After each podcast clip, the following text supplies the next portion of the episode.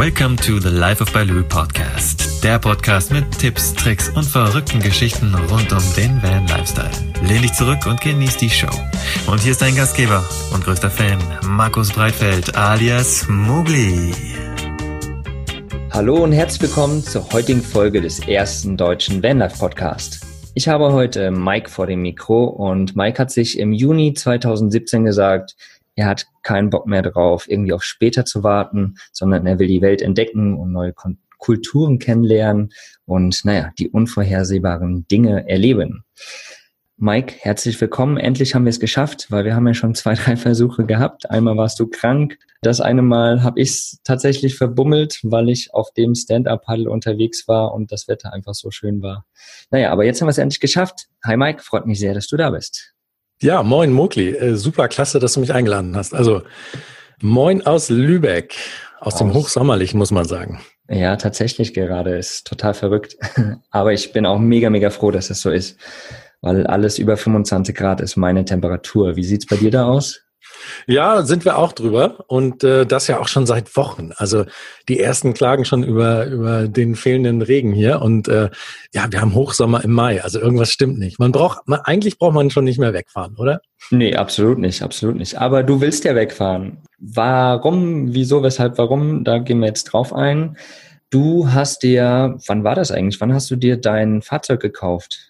Also du hast schon gesagt, äh, Juni 2017 ist ein ganz wichtiges Datum. Da fing es eigentlich an mit der Entscheidung erstmal, mhm. ähm, diese, dieses Abenteuer Weltreise zu wagen. Die Idee, so eine Weltreise mal zu unternehmen, die habe ich seit seit dem Abi-Jahr, muss man schon sagen. Mhm. Und seitdem schiebe ich die tatsächlich auch vor mir her, Jahr für Jahr. ganz diszipliniert, ähm, sage ich immer, ja, das machst du später, das machst du später. Erstmal musst du, ja, nach dem Abi erstmal, ne, erstmal Job finden, äh, beruflich Fuß fassen und so weiter und so weiter. Und so schiebt man es dann Jahr für Jahr auf und irgendwie im vergangenen Sommer war es dann tatsächlich so, dass ich mich dann mal hingesetzt habe und gesagt habe, dieses später, was ich mir selber da immer hm, setze als Termin, wann ist das eigentlich? Mhm. Also ähm, ja, und ich habe keine Antwort gefunden. Das ist das Erschreckende. Und äh, dann ähm, habe ich mir gesagt, okay, es, es gibt also dieses später in Wahrheit ja nicht. Dann habe ich mir gesagt, okay, du musst dir jetzt endlich mal äh, ganz ehrlich äh, die Frage beantworten, willst du das überhaupt machen? Oder willst du es ein für alle Male abhaken und dann kannst du es aber auch ganz streichen, dann brauchst du es auch nicht mehr im Kopf bewegen. Und da interessanterweise musste ich keine Sekunde drüber nachdenken. Da war mir sofort klar, dass ich gesagt habe, nee, nee, nee, nee, streichen kann ich diese Idee nicht. Dafür ist die viel zu cool und viel zu groß und viel zu spannend und aufregend. Äh, die kann ich überhaupt nicht streichen. Und da habe ich gesagt, das war im Juni äh, 2017, genau, im vergangenen Sommer. Da habe ich gesagt, okay, dann entscheidest du hiermit, dass du die Idee jetzt beginnst umzusetzen. Sehr geil. Ja, und, und dann, ähm, ja, und dann fängt man an, sich so die Gedanken zu machen, ja, wie, wie möchte ich reisen und so. Und ähm, bei mir ist so das Film Berufskrankheit. Also ich kann nicht reisen, ohne zu filmen. Das geht einfach nicht. Und ähm, da habe ich mir gesagt, okay, dann kannst du schon mal nicht äh, als Backpacker unterwegs sein. Denn ähm, selbst wenn du nur eine kleine Kamera und ein Stativ mitnimmst und vielleicht noch mal einen Laptop, um mal Filme zu schneiden, das willst du ja in Wahrheit nicht mit dem Rucksack irgendwie mit dir rumschleppen. Das ist so eine Sache, ja, absolut. Ja, und ständig irgendwie Angst drum haben und wo schließe ich den jetzt ein und wie mache ich das jetzt und so. Insofern war relativ schnell klar, dass ich die Reise mit einem Auto machen würde. Ja, und dann ging so, im Prinzip fing das im Juni an, also mit dem Entschluss, dass ich gesagt habe, okay, ähm, ich reise mit einem Fahrzeug und dann fingen so die ersten Gedanken an, was für ein Fahrzeug muss das überhaupt sein? Ja, mhm. Also vergangenen Sommer kann man sagen, da ging es eigentlich gedanklich zumindest schon mal los, die Reise. Ja, fast ein Jahr her. Aber was hat dich, bevor wir auf dein Fahrzeug, auf dein schönes Fahrzeug tatsächlich zu sprechen kommen, was hat dich dazu veranlasst, denn diese, dir die Gedanken zu machen, ich möchte es nicht mehr auf später verschieben. Also wie, wie ist es dazu gekommen? Also wa warum gerade jetzt? So, es hätte ja auch erst in zehn Jahren passieren können oder schon vor zehn Jahren. So, Gab es da irgendeinen Auslöser oder? Nee, eigentlich nicht. Also ähm, ich sage, Gott sei Dank ist es nicht erst in zehn Jahren passiert. Und ähm, Andererseits schade, dass es nicht schon vor zehn Jahren passiert ist. Ja. Ähm, nee, also es gab nicht den konkreten Auslöser, dass ich gedacht habe, oh, ähm, ich werde jetzt furchtbar alt und irgendwie ich kann mich kaum noch bewegen und äh, so ist es ja nicht. Mhm. Ähm, ähm, das, das war nicht der, der Punkt. Es war einfach so, dass ich irgendwie ja, ich weiß nicht, es war im, im Sommer, ich habe echt so draußen am Strand gesessen und gedacht irgendwie, was ist jetzt eigentlich mit Weltreise? Was, wann machst du das jetzt? Es gab nicht den konkreten Auslöser. Mhm. Weißt du, dieses Thema war wirklich dauerpräsent seit dem Abitur. Und das ist jetzt mhm. schon wirklich mehr als drei Wochen her bei mir. Und ähm, ja, und das ist irgendwann ist das hart. Und irgendwann, wenn du dir selber immer sagst, ja, das machst du später, komm, jetzt erstmal vernünftig sein, mm. sagt man sich ja dann mhm. immer, erstmal vernünftig sein. Und später machst du dann die spinnerten Sachen. Ja, aber das kannst du ein paar Jahre machen, irgendwann glaubst du dir das selber nicht mehr. Und, ja, äh, genau. Wahrscheinlich ist genau diese Schmerzgrenze bei mir jetzt überschritten gewesen, dass ich gesagt habe, nee, nee, nee, also dieses später, das vergisst man ganz schnell.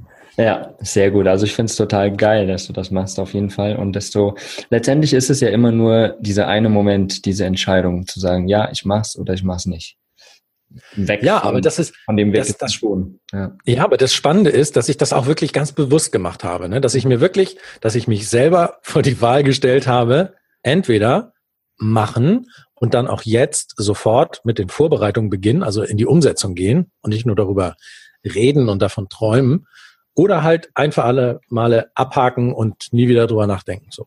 Und das, wie gesagt, das war überhaupt gar keine Option für mich insofern. Ja. ja. Sehr geil. Der Schluss ins Tun zu kommen, ne? Nicht nur, ich würde gerne mal, sondern ich mache. Ja, das, das hatten wir kurz im Vorgespräch ja schon, dass ganz viele Menschen ja eigentlich in diesem, ich würde gerne hängen bleiben und sich dann in der Spirale drehen und gar nicht an diesen Punkt kommen, wo es, zack, jetzt fange ich an. Und da, das ist halt immer schwierig, so da auch mal den Menschen wirklich einen Anreiz zu geben, finde ich, ähm, genau über diesen Punkt zu springen letztendlich, um dann wirklich ins Tun zu kommen.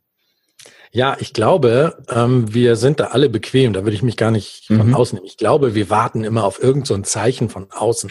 ja. Ähm, ja, dass irgendwann so der Tag kommt, wo du dann ähm, keine Ahnung. Und beim einigen ist es ja auch irgendwie ein eher unschönes Ereignis. Einige äh, bekommen eine Krankheit oder haben einen Unfall oder haben irgendein Erlebnis, dass sie irgendwie merken, oh, mein Leben ist endlich. Ja. Ähm, und ähm, das war jetzt so ein Warnschuss, den ich bekommen habe und jetzt mache ich was anderes. So, das war bei mir nicht der Fall. Ich habe jetzt nicht den Warnschuss bekommen, äh, gesundheitlich oder wie auch immer, ähm, sondern bin zum Glück selbst drauf gekommen. Ich glaube, wir warten immer auf so einen Kick von außen, mhm. der uns diesen berühmten Tritt in den Hintern gibt. Ja. Ähm, und äh, damit wir irgendwie ähm, Dinge tatsächlich mal anfangen umzusetzen und nicht nur davon zu reden. Ja, ja, ich glaube, wir Menschen sind da tatsächlich sehr, sehr bequem. Das stimmt auf jeden Fall reine Faultiere. Auch geil, aber naja. Ja. ähm, dann nimm uns doch direkt mal mit ähm, in die Anfänge dieser Idee nochmal, also vor allen Dingen aber in Fahrzeugrichtung. Du hast jetzt die Emily, du hast sie schon zum Teil ausgebaut, aber wie, wie war der Prozess dorthin? Was für ein Fahrzeug wolltest du überhaupt? Ähm, wie hast du letztendlich den Prozess äh, entwickelt, dass du Emily hast jetzt? Ja, also ähm, dass ich ein Fahrzeug äh, äh, nehmen muss und so zum Reisen, das war relativ schnell klar. Mhm. Allein schon wegen so ein bisschen Technik, die man mitnehmen möchte, wenn man eben unterwegs auch Filme machen möchte. Und ähm, dann habe ich mir überlegt, okay, nehme ich doch einfach das Auto, was ich habe. Jetzt muss man wissen, ich fahre jetzt seit zwölf Jahren, glaube ich, einen alten T4 Mhm. Bin damit super happy, äh, fahre damit auch gerne durch Europa, irgendwie Frankreich, äh, fast jedes Jahr irgendwo in Schweden unterwegs und so weiter. Mhm. Ähm, hab mir aber gedacht, das ist ein kurzer Radstand, ähm, hat ein, kein festes Hochdach, sondern hat ein Aufstelldach.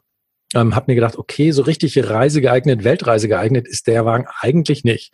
Eigentlich ist er mir für so eine lange Tour dann vielleicht doch ein bisschen zu klein um da drin ähm, zu leben und auch zu arbeiten, also auch Filme zu schneiden und sowas. Mhm. Ähm, und ähm, zum anderen habe ich auch, zum anderen tat mir mein T4 tatsächlich auch ein bisschen leid, dass ich gedacht habe, oh, der, der ist natürlich in Wahrheit, natürlich, du kannst mit dem Wagen um die Welt fahren, das ist schon klar. Aber ähm, der ist natürlich jetzt nicht dafür gemacht, ähm, tausende von Kilometern Schotterpiste oder sowas zurückzulegen. Ja. Das ist, ist, dafür ist das Fahrzeug nicht gebaut. So, das hat keinen Allradantrieb, also meiner jedenfalls nicht, hat keine große Bodenfreiheit und so. Also er ist wirklich nicht dafür gemacht. Und ich hätte einiges modifizieren müssen zumindest ein festes Hochdach einbauen und, und, und. Dass ich gesagt habe, na, vielleicht ist das nicht das perfekte Fahrzeug. Und dann habe ich mich echt hingesetzt ähm, und habe mir einen Wunschzettel geschrieben.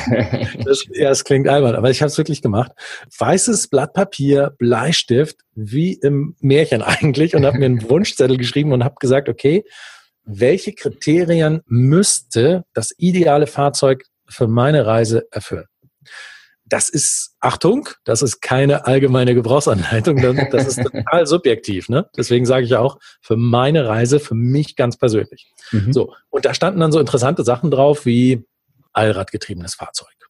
Dann stand da eine gewisse Bodenfreiheit. Dann stand da drauf Technik, einfache Technik, die man äh, im Notfall auch relativ einfach selbst reparieren kann. Mhm. Oder aber zumindestens in allen Teilen der Welt irgendwo einen Mechaniker findet, der äh, einem da irgendwie zur Hilfe eilen kann. Ja. Auch die Frage so Teileversorgung, ne? Also das geht ja mit der Technik einher. Äh, ist das ein Fahrzeug, wo ich noch Teile kriege, auch irgendwo in, in entfernten Ländern? So, das sind alles so Dinge, die ich mir aufgeschrieben habe. Dann natürlich die Frage irgendwie, was für eine Ausbaubasis ist da vorhanden? Ist das vielleicht einfach nur ein Pritschenfahrzeug und muss ich da komplett irgendwie einen Wohnkoffer draufbauen oder ist da schon ein bisschen was vorhanden? Dann natürlich ganz wichtiger Punkt irgendwie, was kostet mhm. so ein Fahrzeug? Sowohl in der Anschaffung als dann auch im Unterhalt. Verbrauch, wichtiges Thema. Mhm. Ähm, was, was hilft einem, wenn man ein tolles Fahrzeug hat, aber die Weltreise irgendwo äh, von Lübeck aus gesehen kurz hinter Wuppertal endet, weil man sich den Sprit nicht mehr leisten kann, ja. äh, ist einem ja nicht wirklich geholfen. Und dann auch so ein bisschen so die Abmessung natürlich und das Gewicht des Fahrzeugs. Also so und so eine Liste habe ich mir tatsächlich erstellt, ein reiner Wunschzettel und habe dann festgestellt, du kannst nicht ein Fahrzeug finden, äh, was in allen Punkten Bestnoten hat. Das absolut, gibt's, ja. ja. gibt's nicht. Ja. Ähm, oder zumindest musst du dann irgendwie so tief in die Tasche greifen, dass ich, also die Kohle habe ich nicht. Genau. Ja, das, das, waren so die Kriterien zumindest erstmal, ne? Boah, wie bin ich dann vorgegangen? Man recherchiert ganz viel. Also ich habe ganz viel in irgendwelchen Internetforen gelesen. Ich habe ähm, bei YouTube mir viel reingezogen und so. Da ich, ähm, da ich alleine unterwegs sein werde, Glaube ich jedenfalls. Also ist so geplant. ist bis Man jetzt die Idee. ist bis jetzt die Idee. Da ich allein unterwegs sein werde, habe ich mir gesagt, okay, ich will jetzt auch nicht so einen großen LKW oder so. Mhm. Gibt ja riesen Expeditionsfahrzeuge und so tolle Dinger. Ja. Aber das traue ich mir alleine nicht zu, weil wenn damit mal was ist und du bist ganz allein unterwegs, dann, ja, das kriegst du schwer gehandelt. So, und da habe ich auch gedacht, na, Riesen-LKW, äh, allein schon wegen der Folgekosten nicht. Der schluckt natürlich ein bisschen mehr im Verbrauch. Ähm, du hast womöglich irgendwie bei den Fährüberfahrten, die du hast, die sind teurer, Verschiffungen sind teurer, irgendwo bist du mautpflichtig und so. Deswegen habe ich gesagt, okay, so ein Fahrzeug so bis 3,5 Tonnen, das ja. ist so die Klasse, in der ich gucke. Und dann und, bist du letztendlich ähm, ja durch verschiedene Länder auch gereist und hast dir verschiedene Fahrzeuge angeguckt, so wie ich das äh, deinem YouTube-Kanal ja. entnehmen konnte. ja, tatsächlich. Also ähm, es sind dann tatsächlich so, also nach meiner Recherche sind so drei Fahrzeugtypen eigentlich so ein bisschen in engere Auswahl gekommen, was viele ja auch, viele Overlander ja auch nutzen. Das ist so, so Mercedes G-Klasse. Mhm. Ähm, das ist so der Land Rover Defender und das ist der Toyota, der, der Land Cruiser. Das mhm. sind ja so drei sehr gängige Fahrzeuge. Es gibt natürlich noch viel mehr in der Klasse, aber das sind so drei sehr gängige Fahrzeuge, wo ich sagen würde, hey, die sind alle einigermaßen zuverlässig, da kriegst du Teile, die haben relativ einfache Technik und so. Und da habe ich dann echt Ausschau gehalten. Wobei, und äh, das wird jetzt dein Herz, glaube ich, Mugli erfreuen. Das oh. erste Fahrzeug, was ich besichtigt habe, war ein VW LT. Ehrlich? Ja. Oh, mein Herz geht auf. was für einer? Ja, das war, und zwar habe ich das, ähm, es gibt ja, in Deutschland gibt es ja also zum einen diese Febeck, ne, die diese ganzen Militärfahrzeuge und Behördenfahrzeuge so mhm. ausmustert. Und dann gibt's diese Webseite zollauktion.de vom, vom, ich weiß gar nicht, Bundesfinanzministerium, glaube ich. Die mh, mm, vertickern auch so Behördenfahrzeuge, Polizei, Feuerwehr und so weiter. Mhm. Und da habe ich in Gifhorn, das da hinten Wolfsburger Ecke. Ja. Ähm, da habe ich ein Fahrzeug gesehen, ein VW LT Allrad, Pritschenfahrzeug von der Feuerwehr, gar nicht viel gelaufen, immer super gepflegt und so. Bestes Fahrzeug, ey.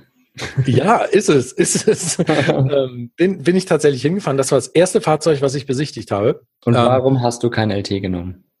Die große Frage, die Frage aller Fragen. Soll ich, dir, soll ich dir das wirklich sagen? Vielleicht weinst du dann, wenn ich dir das sage. Du darfst, hau raus. Okay, pass auf. Das Fahrzeug hat einen super Eindruck gemacht da vor Ort. Ähm, echt wenig gelaufen. Und ähm, ich habe dann ein bisschen rumtelefoniert, kennt irgendjemand jemanden, der mit LTs handelt, schraubt, wie auch immer und so. Mhm. Und ähm, dann bin ich an einen Typen hier in der Nähe von Hamburg geraten, der so ein echt der irgendwie fünf oder sechs Allrad-LTs hat und sonst wie. Ja. Ähm, Manfred. Und ähm, der, mit dem habe ich mal telefoniert und der hat mir gesagt, ja, super Auto und er ist ja LT-Fan, er kann mir gar nicht davon abraten, aber ich muss wissen, dass vor allem diese Allrad-LTs ähm, nicht so sehr häufig gebaut worden sind. Genau.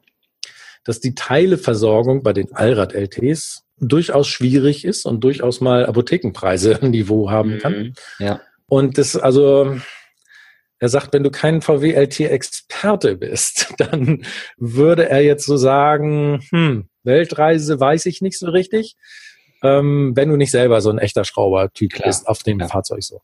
Ähm, so. Und dann habe ich gedacht, ich fand das Fahrzeug schon geil. Also es war so eine Pritsche mit, mit ja. äh, Plane. Hätte man sich natürlich einen Koffer drauf bauen müssen.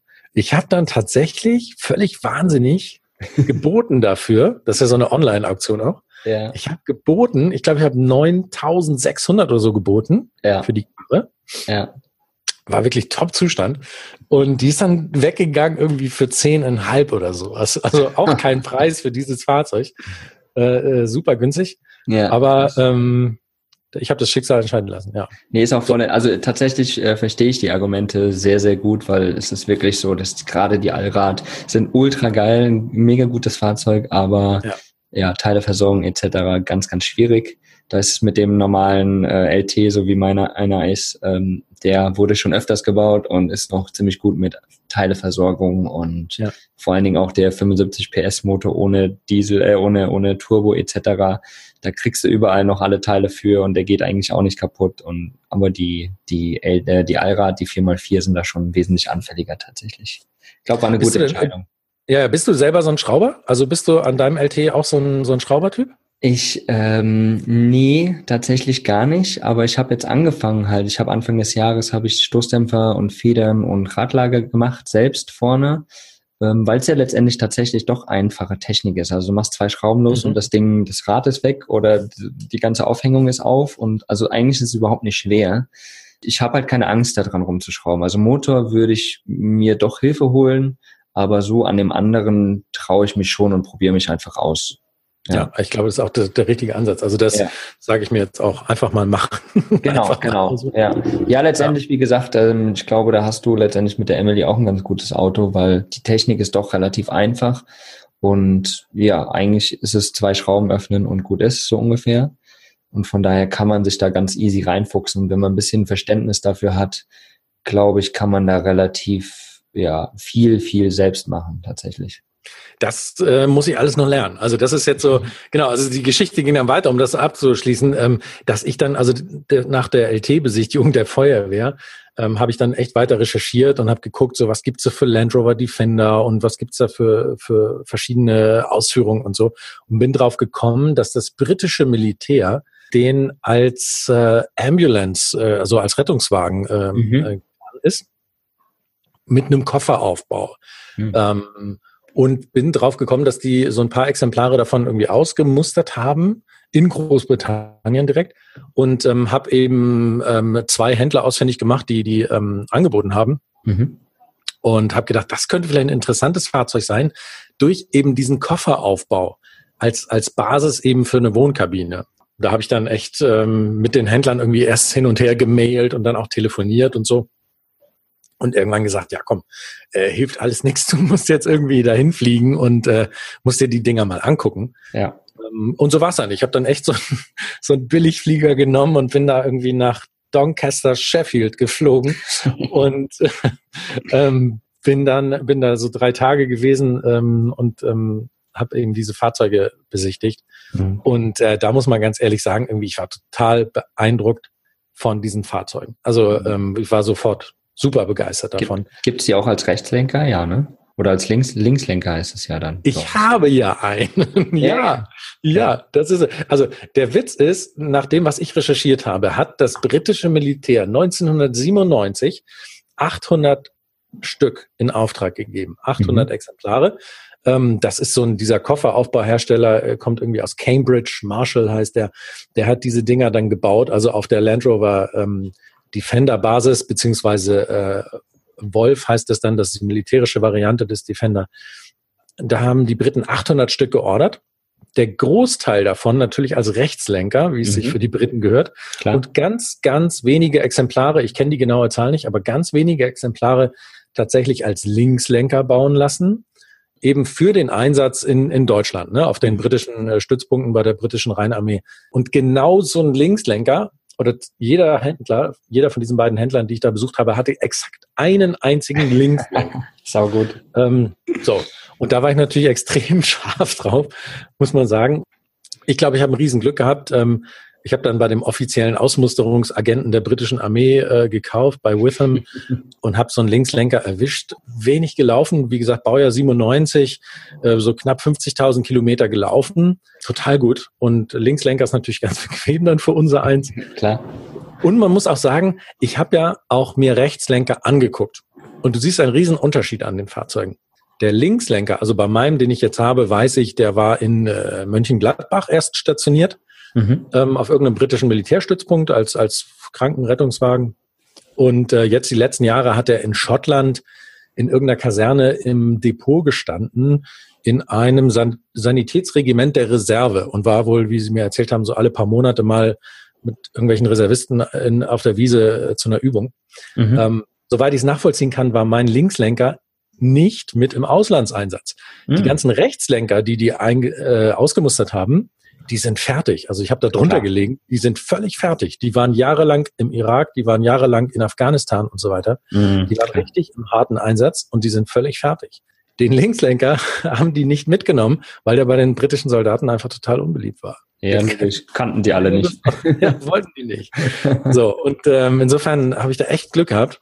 Und als ich zurück in Deutschland war, habe ich dann zwar auch noch irgendwie ähm, bei der FEBEC äh, so Ausmusterung von der Bundeswehr entdeckt, Mercedes G-Klasse als als äh, Sanitätswagen, als Krankenwagen, mhm. also der Mercedes Wolf war dann noch in, in Rothenburg irgendwie an der Wümme und habe da in der Kaserne bei der Bundeswehr solche das Pendant sozusagen Mercedes G-Klasse mit Sanitätskofferaufbau mir angeguckt, mhm. habe aber sofort gemerkt, dass es da Riesenunterschiede gibt. Ähm, ich habe es mir trotzdem angeguckt, weil die Karre deutlich günstiger gewesen wäre. Ja. So, ja. muss man sagen. Aber ähm, ja, für mich waren dann die Vorteile beim, beim Land Rover irgendwie ganz klar überwiegend. Hm. Und was, was hast du letztendlich für den bezahlt?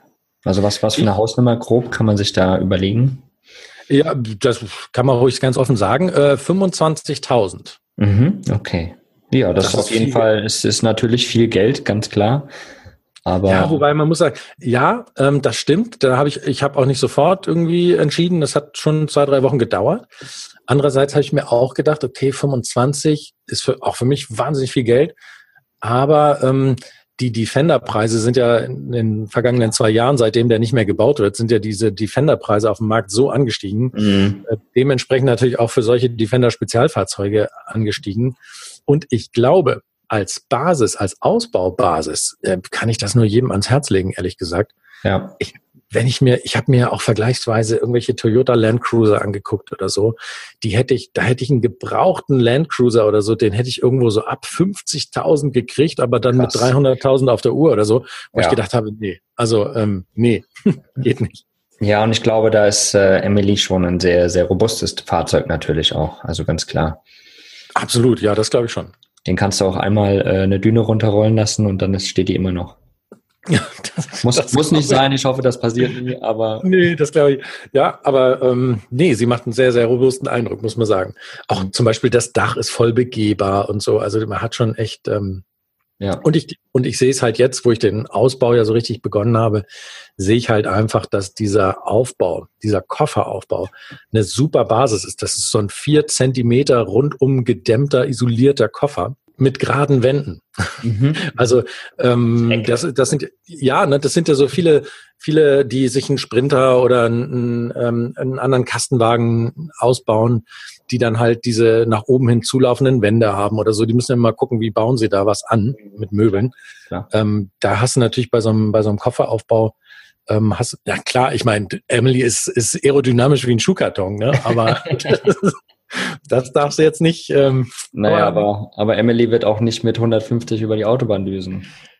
Ähm, nee, das glaube ich, das wird sie auch nicht schaffen. Selbst wenn sie wollte, nee, das wird sie nicht schaffen. Ja, und das ist ja auch gut, weißt du? Ich meine, wenn man dann eh langfristig unterwegs ist, dann Ja, muss das auch gar nicht mehr sein, dass man so schnell fährt, finde ich. Und du willst dir auch, also du willst ja nicht nur drei Wochen Urlaub machen, du willst ja wirklich auch Zeit nehmen für deine Reise. Und somit ist es egal, ob du mit 80 fährst oder mit 130, macht keinen Unterschied.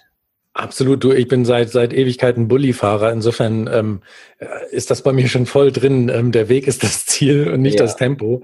Genau. Und äh, Cruisen ist die Devise und ein bisschen irgendwie äh, Scheibe runter und Landschaft genießen. Wundervoll. Ähm, und ich bin sowieso nicht der Autobahnfahrer. Also ich fahre tatsächlich am liebsten Landstraßen und über Land und äh, die kleinen Wege, äh, wo man am meisten sieht. Ne? Und deswegen, das ist genau die die äh, das ist genau die Idee meiner Weltreise. Ich will einmal rumfahren Mhm. Da wollte ich jetzt gerade drauf zu sprechen kommen. Wo ja, frag mal. wo, wo willst du überhaupt hin?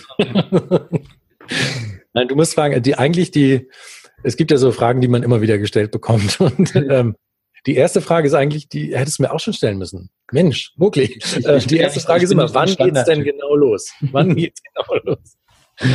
Ähm, also, Mike, wann geht's genau los? Das kann ich dir exakt sagen. Und mhm. zwar äh, exakt dann, wenn ich mit allen Ausbauten und an allen anderen Vorbereitungen fertig bin. Ah ja, das ist ja schon mal ein genaues Datum. Das, das ist schon mal gut. Ganz ehrlich, ich, ich mache mir nicht selber den Stress, dass mhm. ich irgendwie ein Datum definiere und dann selber unter Druck bin, oh Gott, jetzt musst du schnell noch den Ausbau fertig kriegen und dies machen und deine Wohnung untervermieten und so. Warum sollte ich das tun? Ganz im Ernst. Ähm, es stresst mich ja keiner. Ich baue in Ruhe jetzt das Fahrzeug aus, bereite alles vor, was vorzubereiten ist. Und wenn ich eines Tages fertig bin, und das ist hoffentlich nicht in ganz ferner Zukunft, dann packe ich mein Auto und meine sieben Sachen und dann fahre ich los. Ja, ich, denke, ähm, ich denke einfach, dass, dass viele Menschen brauchen manchmal genau das, was wir eigentlich schon von Anfang an gesagt haben. Viele Menschen brauchen dann so den Tritt in den Hintern und das macht halt oft einfach ein Datum, wenn man sich das selbst setzt. Aber ich denke, dass du einfach deine Entscheidung ja sowieso schon getroffen hast und von daher ist alle Zeit eigentlich egal. Sie wird da sein, wenn sie da ist. Du, ganz ehrlich, die Reise hat für mich schon begonnen. Also eigentlich hat die Reise mit dem Entschluss begonnen, selbst die Reise nach England, die Fahrzeugsuche, dann das Fahrzeug hierher zu bringen, ähm, das Fahrzeug in Deutschland durch den TÜV zu bringen, anzumelden, umzulackieren, jetzt den Ausbau zu machen. Das ist für mich alles Teil der Reise. Also bist du eigentlich schon ein Jahr unterwegs? Ich bin schon ein Jahr unterwegs, ja. Ja, und was meinst du, was ich alles in diesem Jahr schon erlebt habe in Zusammenhang äh, damit? Also ja, es ist ja verrückt. Und also deswegen will ich das auch überhaupt nicht missen. Ich genieße das und ich finde jeden Tag, den ich in der Werkstatt beim Ausbau verbringe, finde ich klasse und, und genieße das. Also ich stresse mich nicht. Ja, das ist ähm, gut. Und aber dementsprechend, da, da schließt sich mir die zweite Frage an, in welche Richtung startest du?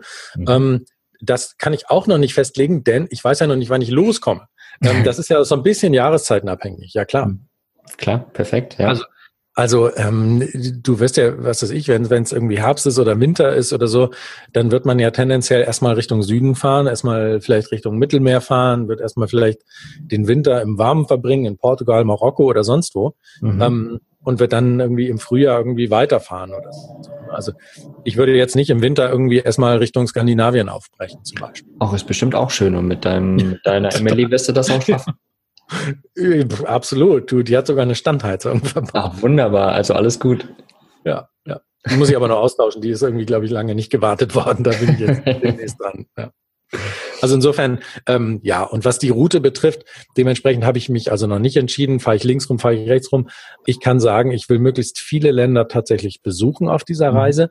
Was ich ausschließen kann, sind irgendwelche Krisen- oder Kriegsgebiete. Mhm. Ähm, das ist da, ich bin nicht der Haut drauf äh, Typ oder der Draufgänger-Typ, wie man sagt, der ja. da jetzt irgendwie äh, den Nervenkitzel braucht, in irgendwelche Krisengebiete zu reisen. Das ist überhaupt nicht meins. Ähm, das, ähm, da mache ich einen Bogen drum, ganz klar. Und da du ja eh länger unterwegs sein willst, vielleicht hat sich das irgendwann mal gegeben und dann kannst du dann dorthin fahren. Ist ja alles. Genau. Ganz, Jetzt musst du fragen, wie lange ich denn unterwegs bin. Okay, warte, wie lange möchtest du denn unterwegs sein? das kann ich dir auch ganz exakt beantworten. A, so lange, wie ich dafür brauche, um die Welt zu kommen. Ich bin die Strecke noch nie gefahren. Ich habe keine Ahnung, wie lange man dafür braucht. Der Routenplaner sagt einem das auch nicht so ganz genau. Stimmt. Ähm, vor allem, wenn man die Wegpunkte noch nicht eingeben kann. ähm, nein, also die Antwort ist tatsächlich Open-End in Anführungszeichen. Der Plan ist tatsächlich auch unterwegs zu arbeiten, also unterwegs auch Geld zu verdienen, sei es durch Filme machen in erster Linie, aber sei es auch irgendwo, und wenn es irgendwo als Erntehelfer ist, da bin ich mir überhaupt nicht zu schade für. Irgendwie ja. habe ich echt Bock drauf. Also unterwegs Geld verdienen und damit eben auch die Reisekasse kontinuierlich weiter zu füllen Und äh, solange es mir Spaß macht ähm, und, und ich noch nicht rum bin, irgendwie werde ich da auch weitermachen. Sehr ähm, geil. Ja, wenn dir irgendwann äh, die Decke auf den Kopf fällt und du sagst, ich habe da keine Lust mehr zu, dann, dann, und wenn gar nichts mehr geht, ja, dann muss man halt wieder äh, zurückfahren. Aber das kann ich mir im Moment nicht so richtig vorstellen. Ja, aber das ist ja eh immer die Sache. So, man, man, man geht mit dem Flow sozusagen und dann wird man sehen. Also es wird irgendwann der Moment kommen, wo du sagst, oh, ich bin ein bisschen reisemüde, aber es hält dich ja nichts ab, du kannst ja immer wieder zurückkommen. Das ist ja das Schöne dabei. Ja, es gibt ja auch viele, so wie ich das so verfolge auf YouTube und in, in verschiedenen Blogs, die dann ihr Fahrzeug irgendwo stehen lassen, äh, an einem sicheren Ort und dann sagen, ich mache jetzt mal Urlaub vom Reisen. Ja. Ich äh, fliege jetzt mal nach Deutschland oder so oder fahre mit der Bahn oder wie, wo auch immer man gerade steckt und mache mal sozusagen Heimaturlaub. Mhm. Ähm, um, um mal wieder so ein bisschen die Gedanken sich setzen zu lassen und so. Ich glaube, das, da prasselt ja auch wahnsinnig viel an Eindrücken auf einen. Unglaublich, ein. unglaublich viel, ja. Du hast es gerade schon mal ganz kurz angesprochen mit, der, mit dem Thema Finanzierung. Das ist letztendlich auch immer eine Frage, die mir, ja, eine der ersten fünf Fragen, die mir gestellt wird. Wie finanziere ich das? Du hast schon kurz angerissen, dass du quasi unterwegs auch arbeiten möchtest. Aber letztendlich ist es bestimmt bei dir so, du hast dir ein Polster angeeignet und mit dem wirst du erstmal losfahren. Ja, ich glaube, es wäre, also ja, aber ich kann sagen, irgendwie das Polster reicht garantiert nicht für einmal um die Welt zu fahren. Mhm. Ähm, das reicht garantiert nicht. Mhm. Also ähm, die, die Kohle habe ich nicht. Aber ich möchte auch ehrlich gesagt nicht warten, bis, bis das Polster so dick ist, irgendwie, dass man einmal rumfahren könnte. Ja. Natürlich, man braucht immer ein bisschen was irgendwie als, als Puffer, dass du sagen kannst, okay, äh, wenn jetzt eine größere Reparatur unterwegs ansteht oder sowas, ne, oder du mal irgendwie nach Hause fliegen musst, weil irgendwie zu Hause ein Notfall ist, wie auch immer, die Kohle sollte man immer auf dem Konto haben, denke ja. ich. Aber ich, ich bin, nenne es vielleicht naiv, ich bin fest davon überzeugt, dass man überall auf der Welt auch Geld verdienen kann. Also ich glaube das schon. Ich weiß es. Gesetzlichen Regularien und Arbeitserlaubnisse und was weiß ich, das wird man mhm. alles vor Ort dann klären müssen und so. Und wenn man sich nicht zu so schade dafür ist, und das bin ich auch nicht, ich habe auch kein Problem, mein Gott, dann in dem einen Land kellnerst du mal, in dem nächsten Land irgendwie machst du irgendeinen Promotion-Job, in dem äh, nächsten Land, da arbeitest du auf irgendeiner Obstplantage als Erntehelfer oder sowas. Oder wie in meinem Fall irgendwie eben durchs Filme machen. Mhm. Ich, ich bin fest davon überzeugt, es muss möglich sein, ähm, dass man überall unterwegs Möglichkeiten findet, äh, Geld zu verdienen. Ich glaube, auch das ist wieder wir Faultiere Menschen, dass wir uns so das als Ausrede immer suchen, ja, aber ich habe noch nicht genügend Geld zusammen und wer weiß, ob ich unterwegs Geld verdienen kann und so. Ja. Das ist wieder so eine schöne Ausrede eigentlich. Und das ist ich glaube, tatsächlich. Das ist tatsächlich. Und ich, ähm, ja, also ich, ich würde das überhaupt nicht naiv sagen, weil ich bin ja genauso, ich äh, ziehe auch einfach los und guck mal, was passiert und bin dessen fest überzeugt, dass es genauso ist. Äh, ich habe es auch schon überlebt während meiner, meiner Backpack-Reisen, dass ich dann einfach irgendwo gekellnert habe in der Domrep und hin und her. Ja. Also es funktioniert auf jeden Fall. Und was du gesagt hast, wenn man sich nicht zu schade ist letztendlich, weil oft ist es ja wirklich so, ja, ich bin jetzt, keine Ahnung, äh, Ingenieur gewesen, jetzt muss ich nur noch als Ingenieur arbeiten oder sowas. Das ist ja totaler Humbug. Ich meine, wenn du ein Ziel vor Augen hast und das in dem Falle ja die Reise und die Erlebnisse sind, dann muss man sich einfach mal bewusst auch zurückfahren und sagen, hey, total egal, was es ist, das ist ein, ein Teil des Wegs und das ist halt das Schöne dabei letztendlich. Das ist ja der zweite Punkt, ne? dass man auch sagen muss, okay, wie kann ich meine Kosten einfach runterfahren? Ne? Mhm, genau. ähm, also mein Ziel ist schon, dass ich ganz klar sage, okay, ich will hier zu Hause, will ich keine laufenden Kosten weiterhin haben. So, ja. das heißt, Wohnung muss untervermietet werden und so, dass man wirklich sagen kann, da, da hat man keine Belastung jetzt sozusagen, mhm. die man noch abzahlen muss. Und ich glaube, so schrecklich viel Geld braucht man unterwegs auch nicht. Ich vermute einfach mal, dass die Hauptausgabe wahrscheinlich mit dem Fahrzeug immer zu tun hat. Ich mhm. glaube, dass die Hauptausgabe ähm, wird wahrscheinlich irgendwie der Diesel für, für den Land Rover sein, irgendwelche Ersatzteile, irgendwelche Reparaturen. Ich glaube, das mhm. wird die Hauptausgabe sein. Und als zweiter Punkt dann wahrscheinlich irgendwie die eigene Verpflegung, die eigenen Lebensmittel, die man ja. da. Und die ist tatsächlich relativ gering, je nach Land. Ja. Also ich, ich sag immer, ich, ich komme so zwischen 600 und 1000 Euro komme ich zurecht, tatsächlich. Mit allem. Okay, also inklusive Sprit auch so und, und. Genau. Und Fahrzeugkosten, okay. Genau. Ja, da muss man halt echt mal gucken, weil es gibt natürlich Länder, in denen du irgendwie auch noch eine Versicherung fürs Fahrzeug abschließen musst, die Klar. vielleicht auch nicht ganz günstig ist und so. Und was natürlich reinhaut zwischendurch, wenn du mal die Kontinente wechselst oder so, wenn du über den Atlantik ja. willst und so eine Verschiffung. Ne? Ja. Das ist natürlich dann nochmal so, wenn ich jetzt äh, von Hamburg aus oder so verschiffen möchte Richtung Kanada, Kanada beispielsweise, das kostet dann mal zweieinhalbtausend Euro. Ne? Das ist natürlich ein, ein großer Batzen. So. Den muss man sich natürlich vorher auf Seite legen. Natürlich, und der zählt natürlich oben drauf, ganz klar. Also bei denen jetzt knapp 1000 Euro ist im Endeffekt deine Verpflegung, deine Unterkunft und der Diesel und kleinere Reparaturen natürlich drin. Alles, was dann noch extra kommt, klar, geht oben drauf. Naja, und dann muss man natürlich auch sagen, hey, ich habe doch auch nicht den, den, die Zwangsvorstellung, dass ich permanent und jeden Tag fahren muss. So ist es doch gar nicht. Also wenn ich in irgendeinem Land bin, äh, in irgendeiner interessanten Gegend bin, wo ich vielleicht auch mal einen Job irgendwie annehmen kann, der irgendwie mal zwei, drei Wochen ist oder so, wo ich mir dann wieder ein bisschen die Reisekasse auffüllen kann, um dann wieder die nächsten zwei, drei Wochen dann on the road zu verbringen. Ähm, ich glaube, auch so etappenweise kann man da denken. Ja, ich freue mich da einfach drauf. Also ich glaube, es, es wird sich einen Weg finden. Ja, das, da bin ich mir fest von überzeugt, dass das ähm, passieren wird. Und ich musste gerade so dran denken, irgendwie fühlt es sich gerade an, als ob ich dich gerade irgendwo in, keine Ahnung, irgendwo auf deiner Reise sowieso schon ähm, treffe und mit dir gerade quatsche, weil du irgendwie schon so diesen, diesen Flow drinne hast, habe ich das Gefühl. Und von daher, ja, ich bin fest überzeugt, das wird eine mega geile Reise, die du da machen wirst. Wo Absolut, auch immer ja. sie dich dahin treiben wird, das werden wir sehen. Ja, und da sind wir noch gar nicht so wirklich drauf zu sprechen gekommen. Du begleitest im Endeffekt ja deine Reise schon von Anfang an, seitdem du die Entscheidung getroffen hast, auf YouTube. Und mhm. das funktioniert ja scheinbar auch ganz cool. Da sind ja schon ein paar Leute, die dir folgen mittlerweile und das echt cool finden, was du machst. Und das wirst du ja mit Sicherheit weiter tun, oder? Ja, absolut. Also ich bin da ein bisschen, sogar ein bisschen überrascht, also wie viele Leute tatsächlich das anschauen und mir auch schreiben und so, freue mich da tierisch drüber. Ähm, der Plan war immer, dass ich mir gesagt habe, okay, ähm, ich mache so einen Videoblog äh, in dem Moment, wo ich losfahre dann. Dann haben mir aber ganz viele Kollegen und so Menschen in meinem Umfeld gesagt, hallo, ähm, du besorgst dir da so ein, so ein etwas außergewöhnlicheres Fahrzeug aus England und bringst das her, baust es aus und machst tausend Sachen damit. Das ist doch auch alles spannend. Warum dokumentierst du das nicht sofort? Und so war es dann wirklich, das war echt aber eine, eine ziemlich ungeplante Hauruck-Aktion. Also ich glaube, ich habe am 28. Dezember habe ich mich bei YouTube überhaupt nur registriert. Ah, geil. Ähm, ich glaube, das erste Video habe ich am 30. Dezember gedreht, am 31. Dezember Silvester geschnitten und am 1. Januar morgens hochgeladen. Sehr geil. Ähm, also es war komplett ungeplant. Und dann habe ich ein Video hochgeladen und habe dann gedacht, oh, jetzt hast du aber was gestartet. Jetzt musst du ja weitermachen. Und so geht's dann. Also ich bin tatsächlich, das kann man auch mal sagen, bei in vielen YouTube-Kanälen, die haben so ein bisschen Vorlauf. Ne? Also mhm. auch gerade die auf Reisen sind, so ich folge da ja auch einigen Leuten, ähm, die haben dann immer so zwei, drei Wochen Vorlauf. Das heißt, die sind in Wahrheit ja schon viel weiter, als man jetzt sehen kann im Video. Ja.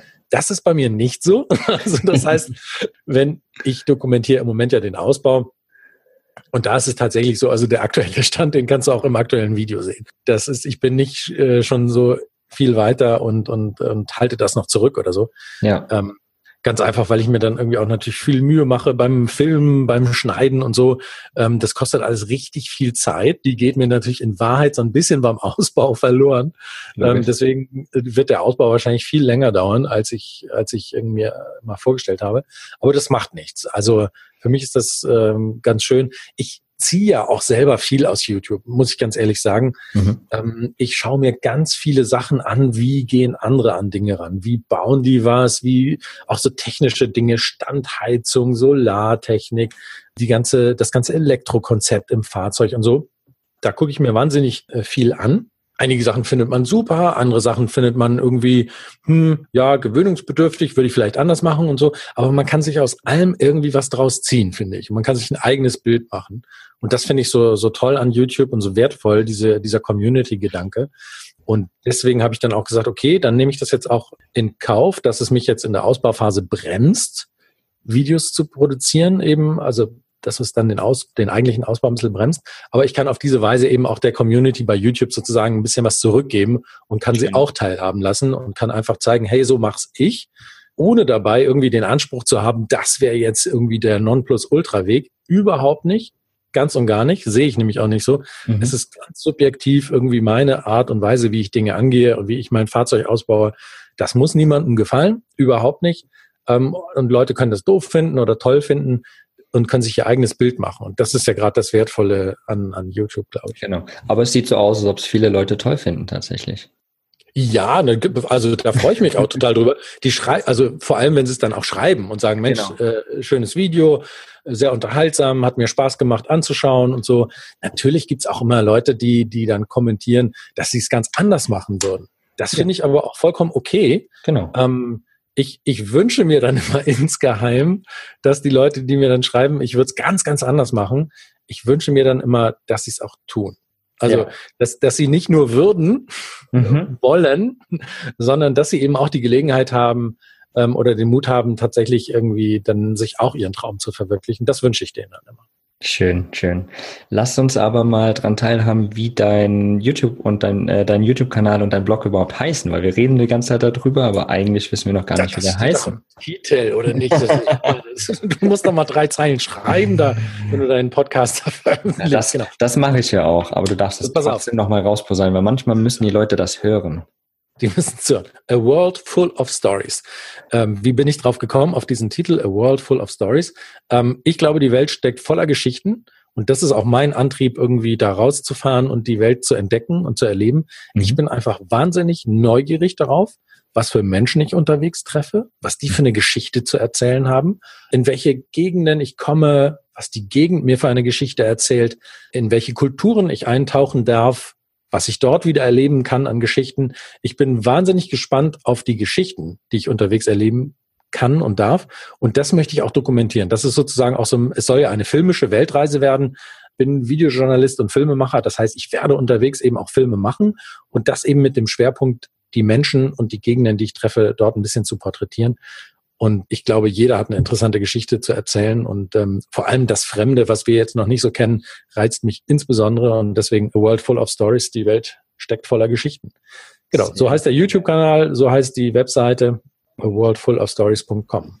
Wunderbar. Ich werde das natürlich alles äh, verschriftlichen auch und äh, unten in die Shownotes und überall in den Blogartikel rein verlinken, damit ihr da einfach draufklicken könnt und euch das anschauen könnt. Und vor allen Dingen dem Mike auch mal schreiben könnt, dass er das cool findet oder nicht cool findet, was er macht. Und ich persönlich bin tatsächlich mega, mega gespannt auf genau die Stories, die du gerade erwähnt hast, auf die mhm. Stories der Menschen, die du unterwegs treffen wirst, auf die Kulturen. Und ich, es ist auch immer so meine Sache, keine Ahnung, nicht auf den Campingplatz zu gehen, sondern irgendwo hin und die Leute treffen und quatschen und schauen, was da einfach passiert. Und das macht es letztendlich für mich auch aus unterwegs. Und deswegen bin ich da sehr, sehr gespannt, was du da erleben wirst in der nahen Zukunft hoffentlich und was ja, du uns zeigen wirst. Absolut, nee, nee, das äh, behalte ich schön bei, ja klar. Sehr cool, sehr cool. Du, ich habe für jeden meiner Interviewgäste habe ich Abschlussfragen. Die würde ich dich natürlich auch gerne fragen. Und ich hoffe, du bist Kaffee bereit. oder Tee? ja, äh, ich nehme Tee. Willst du auch? Na, ich dachte, das ist jetzt so ein, so ein, so ein, so ein Fragespiel. Nee. So einfach wird's nicht tatsächlich. So, so einfach wird's nicht. Okay, nee. hau raus. Also, was bedeutet... Dann geht's los. Jetzt geht's los. was bedeutet für dich Freiheit? Jeden Tag entscheiden zu können, ähm, in welche Richtung man weiterfährt, in welche Richtung man reisen will, ähm, was man entdecken möchte, ob man vielleicht auch einfach mal einen Tag stehen bleibt und einfach mal die Landschaft, die Gegend genießt, bewusst wahrnimmt. Das ist Freiheit. Mhm, schön. Hast du eine Lebensweisheit, die du unseren Zuhörern mitgeben kannst?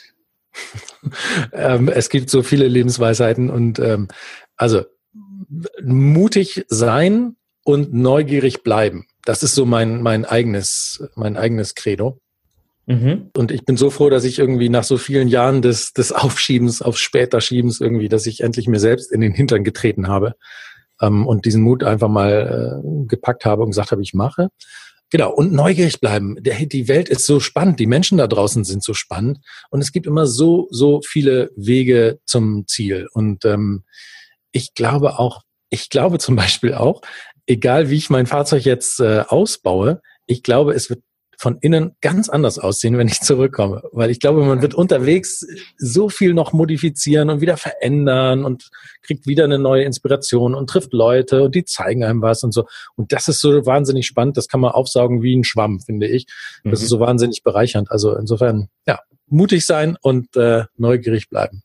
Das ist so mein Credo. Ich, ich mag es total, das habe ich jetzt gerade wieder mitbekommen, deine Art, äh, über die ganzen Sachen zu denken. Und eigentlich bist du schon total in der Reise drin und so dieses, diese Aussage so, hey, ich weiß oder ich, ich bin mir sicher, mein Fahrzeug wird von innen ganz anders sehen, wenn ich äh, aussehen, wenn ich zurückkomme, als wenn ich jetzt losfahre. So, wer macht sich Gedanken darüber? Das, also es ist irgendwie total, ich finde das total schön, weil es wird genauso sein. Und du freust dich da jetzt schon so drüber wie so ein kleines Kind. Das finde ich total gut. Ja, aber das ist ja, das sage ich ja irgendwie, die Reise hat für mich schon begonnen mit der Suche nach dem Fahrzeug und so. Das ist alles mhm. schon Teil der Reise. Mhm. Und ich glaube, es ist auch so, es gibt ja nicht dieses, dieses richtig oder falsch. Das versuche ich manchmal auch einigen YouTube-Kommentatoren sozusagen zu sagen, die mir dann sagen, also das machst du ja komplett falsch oder die mhm. Schrauben, die du da verwendest, die sind ja komplett falsch und so.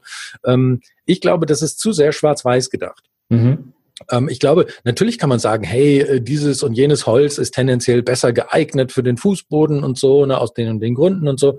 Das finde ich auch super und, und ja. so wertvoll. Aber ich glaube, so diese abschließenden, definitiven Aussagen, so und so muss man seinen Schrank bauen, damit man auch damit um die Welt kommt. Ich glaube, das ist Quatsch. Also ähm, ich glaube, man kommt mit fast jedem selbstgebauten Schrank um die Welt und man weiß sowieso erst nach ein paar Wochen oder Monaten, ob dieser Schrank und die Klappe jetzt pfiffig ist oder nicht. Genau. Und wenn sie pfiffig ist, da muss man sich auch nicht drüber ärgern. Dann sagt man einfach, okay, jetzt baue ich die Klappe an die andere Seite an und dann ist sie pfiffig. genau. Ja, oder? Also ja, ja absolut. Warum, warum sich selber da so, sich selber da so reglementieren und das so einzementieren? Ich glaube, das ist, äh, damit äh, schränkt man sich selbst nur wieder ein. Ja, und letztendlich ist es ja auch äh, einfach mal ausprobieren, eben genau das auch wieder, ja. Du machst es einfach mal, weil du es willst und du wirst sehen, was davon funktioniert und was nicht. Und dann ja, kannst du es immer noch ändern es wird mir ja jetzt auch keinen großen Schaden zufügen, wenn ich jetzt mich darüber ärgere, dass die, die Klappe leider zur falschen Seite aufgeht. Genau. ärgere ich mich da ein paar Wochen drüber und dann steuere ich irgendeinen spanischen oder italienischen oder französischen oder wo auch immer ich bin Baumarkt an und kaufe mir neue Scharniere und ähm, genau. baue diese verdammte Klappe um. Ja, ja. Du, ich habe noch eine Frage an dich. Äh, einen Satz, den du bitte mal beenden darfst. Persönlich wachse ich, indem ich Dinge tue, die ich tatsächlich noch nie vorher gemacht habe. Und das ist quasi gerade alles, was du tust. das ist so, ja. Ist ja auch komplett wahnsinnig, sich einen Land Rover zu kaufen. Ich habe keine Ahnung von Land Rover. Also mhm. ich habe schon gesagt, ich bin Bullifahrer. Ich habe dann, nachdem ich die die Karre dann äh, gekauft habe, also nachdem ich den Landy bestellt habe oder beim Händler zumindest per Mail gesagt habe, hier, ich kaufe, ähm, habe ich mich sofort angemeldet zu so einem Schrauber-Workshop im Harz. Stefan Brandt, cooler Typ, der hat so eine Scheune in der Nähe von und bietet so Schrauber-Workshops an. Da war ich sofort so ein Wochenendseminar Land Rover Basics. So. Das eskalierte dann total da, weil er dann irgendwie auch zeigte, wie man Zylinderkopfdichtung austauscht und so. Also, wo ich gesagt habe, okay, das ist jetzt nicht mehr Basics, mein Freund. Ja, aber es war super. So, und wo ich auch gedacht habe, krass, da habe ich Dinge gemacht, da habe ich an Motoren rumgeschraubt und Dinge gemacht, die ich noch nie vorher gemacht habe. Mhm. Und dann wachse ich aber also das Seminar ist super. Das werde ich direkt in den nächsten Wochen und Monaten nochmal machen. Ja, da, da, kann, da, kannst du mir auf jeden Fall nachher mal den Link noch geben. Den werde ich auf jeden Fall auch noch mit in die Shownotes reinhauen, wenn da irgendjemand Interesse hat. Ja, klar. Kann er da einfach drauf klicken und mal hingehen. Das wäre auf jeden Fall mega, mega cool. Genau. Also das ist, das ist sozusagen mein Satz. Damit wachse ich, indem ich einfach ähm, ständig Dinge tue, die ich noch nie zuvor gemacht habe. Unterschreibe ich absolut auch wieder. Schön. Ähm, ich habe eine Spotify Podcast Songliste, wo schon die verrücktesten Songs drinne sind. Und ich würde dich gerne fragen, ob du auch einen coolen Song dazu beisteuern magst, den du vielleicht im Kopf hast, äh, der, der deine Reise vielleicht, ja, der deine Reise vielleicht schon irgendwie dokumentiert in dem Moment, weiß ich nicht. Vielleicht hast du ja was Schönes. Ähm, ja, pass mal auf. Und zwar, äh, da fällt mir gut, dass du das sagst. Ich habe einen Song, den habe ich direkt noch im Ohr von äh, Melissa Horn. Äh, eine schwedische Singer-Songwriterin, die hat mich schon durch irgendwie ein paar Schwedenurlaube begleitet. Mhm. Und die hat so ein, da gibt's einen Song, ich, ich spreche kein Schwedisch, ähm, das muss ich dir mailen, das liefere ich nach. Ja. Also Melissa Horn, so viel kann ich schon mal sagen. Ähm, und den Titel, der ist schwedisch, den, den muss ich nachliefern. Das ist ein super Autofahrtitel. Äh, offene Scheibe, ähm, Felder, Wälder, Landstraße, Maximum 75 fahren. Die, den Sommerwind reinwehen lassen und das ist der perfekte Song dazu. Den steuere ich dir gerne bei. Das muss ich dir nachreichen. Ich, den habe ich jetzt nicht bereit. Voll in Ordnung. Dann machst du das und dann haue ich den auf jeden Fall in die Spotify-Songliste mit rein. Und damit war das schon mit den schwierigen Abschlussfragen. Ähm, cool. Ich bedanke mich recht herzlich bei dir, dass du dir die Zeit genommen hast, dass wir es jetzt tatsächlich endlich geschafft haben. Ich freue mich riesig, dass es funktioniert hat jetzt endlich. Und ja, ich wünsche dir noch einen unendlich geilen Tag. Allen da draußen auf jeden Fall auch einen richtig, richtig geilen Tag. Und danke dir, Mike. Schön, dass du da warst. Cool, Mugli. Vielen, vielen Dank. Mach weiter so mit dem Blog. Richtig klasse. Danke, danke. Bis dahin. Ciao, ciao. Tschüss. Vielen Dank, dass du mir deine Zeit geschenkt hast und ich hoffe, dir hat diese Folge gefallen. Wenn das so ist, dann hinterlass doch bitte eine Bewertung auf iTunes. Durch diese rankt der Podcast besser in den iTunes-Charts und wir erreichen so mehr begeisterte Camper. Durch deine Unterstützung werden wir so zu einer großen Community heranwachsen. Ich danke dir für deine Zeit und bis zum nächsten Mal. Folge deinem Herzen, dein Mogli.